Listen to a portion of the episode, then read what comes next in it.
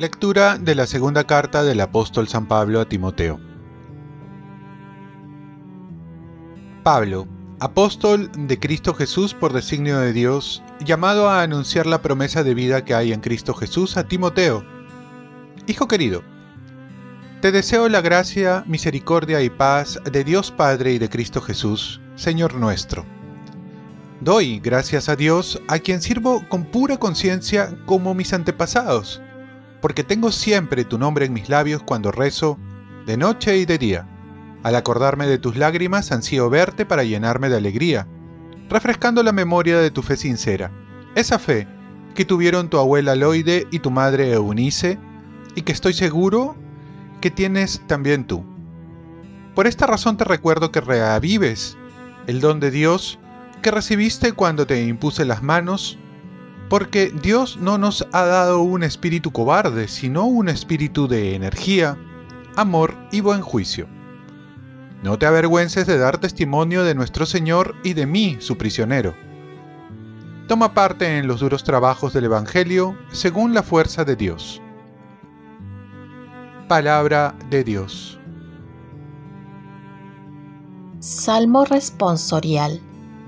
Cuenten las maravillas del Señor a todas las naciones. Canten al Señor un cántico nuevo, canten al Señor toda la tierra, canten al Señor, bendigan su nombre. Cuenten las maravillas del Señor a todas las naciones. Proclamen día tras día su victoria. Cuenten a los pueblos su gloria, sus maravillas a todas las naciones. Cuenten las maravillas del Señor a todas las naciones. Familias de los pueblos, aclamen al Señor, aclamen la gloria y el poder del Señor, aclamen la gloria del nombre del Señor. Cuenten las maravillas del Señor a todas las naciones digan a los pueblos, el Señor es rey. Él afianzó el orbe y no se moverá. Él gobierna a los pueblos rectamente. Cuenten las maravillas del Señor a todas las naciones. Lectura del Santo Evangelio según San Lucas. En aquel tiempo, designó el Señor otros setenta y dos y los mandó por delante de dos en dos a todos los pueblos y lugares a donde pensaba ir él, y les decía, La mies es abundante y los obreros pocos.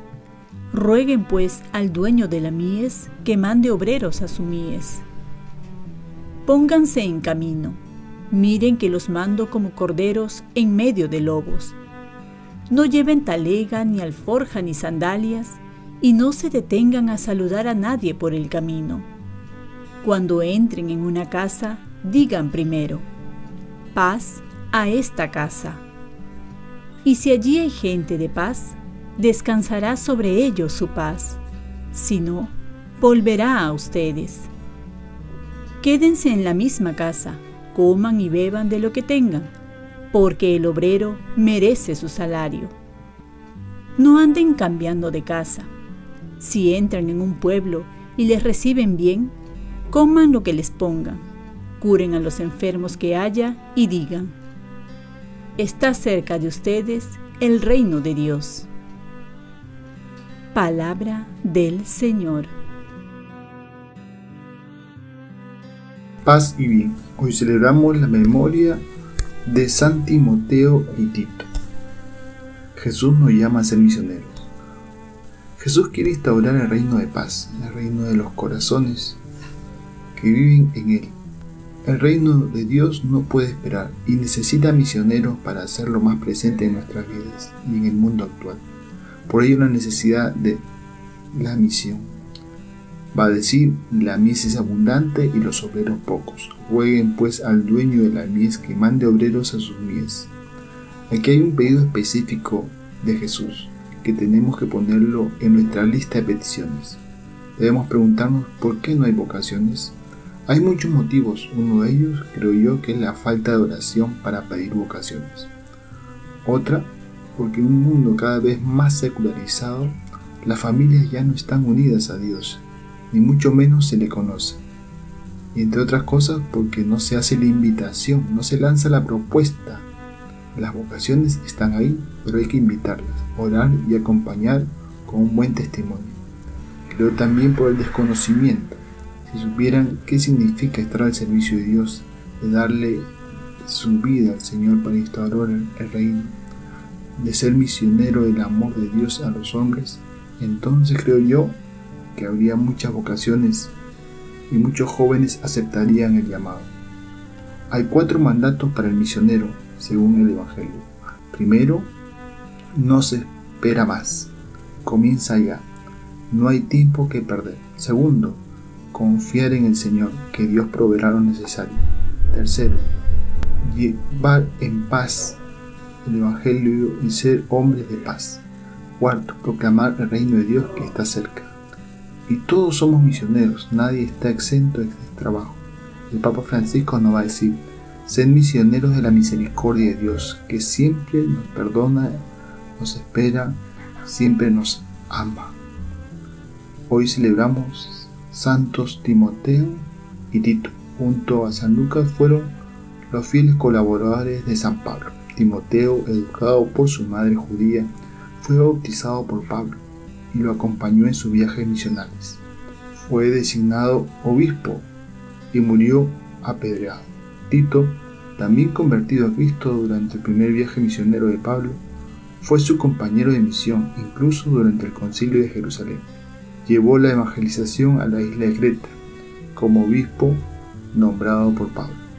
Oremos, oh Dios que hiciste brillar con virtudes apostólicas a los santos Timoteo y Tito, concédenos por su intercesión que viviendo en este mundo con piedad y justicia, merezcamos llegar a la patria celestial. Ofrezcamos nuestro día.